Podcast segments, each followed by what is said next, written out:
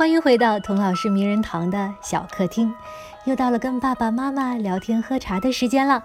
今天我们聊聊 Lady Gaga。听到我要说 Lady Gaga 的故事，朋友的第一反应是：童老师你堕落了。一个靠奇装异服博眼球的流行歌手，有什么好讲的呀？哎呀，我要说的是，偏见是偏见者的墓志铭啊。其实我一直按照毛主席的教导，努力做一个脱离了低级趣味的人，要做一个有益于人民的人。所以我觉得有必要给 Gaga 证明，因为 Gaga 是我最敬仰的追名逐利者，因为他追求名利的姿态是优雅创新的，他追求的技术是严谨专业的，他体现的价值观是值得共鸣的。一句话，他追求的原因、方法、路径和结果。都令人赞叹，追名逐利怎么了？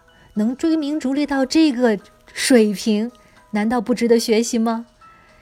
为什么抖音能够这么快速的流行？为什么真人秀能够这么广泛的圈粉？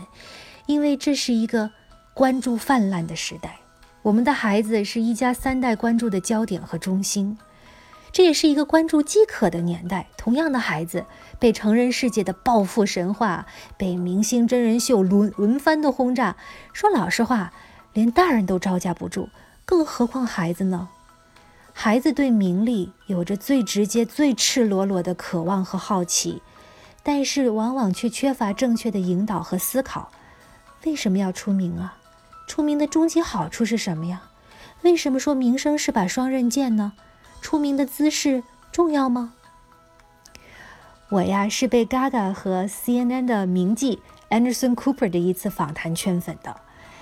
Gaga 在十几二十岁的年纪，对这些问题就已经有了深度的思考、独立的判断、笃定的执行。所以我讲 Gaga 的故事，就是想让 Gaga 跟孩子们去谈出名，这个效果比我比你去跟他们谈要好一百倍。嘎嘎的故事让我想起了另一首歌：“把握你生命中每一分钟，全力以赴我们心中的梦。不经历风雨，怎么见彩虹？没有人能够随随便便成功。”哎呀妈呀，连真心英雄都唱出来了！这次童老师不仅堕落，而且暴露了啊，暴露了。Well, maybe I was born this way，哈。Lady Gaga，我讲的带劲儿，希望你们也听得开心。好的，今天就聊到这儿，我们下次童老师的小客厅再见吧。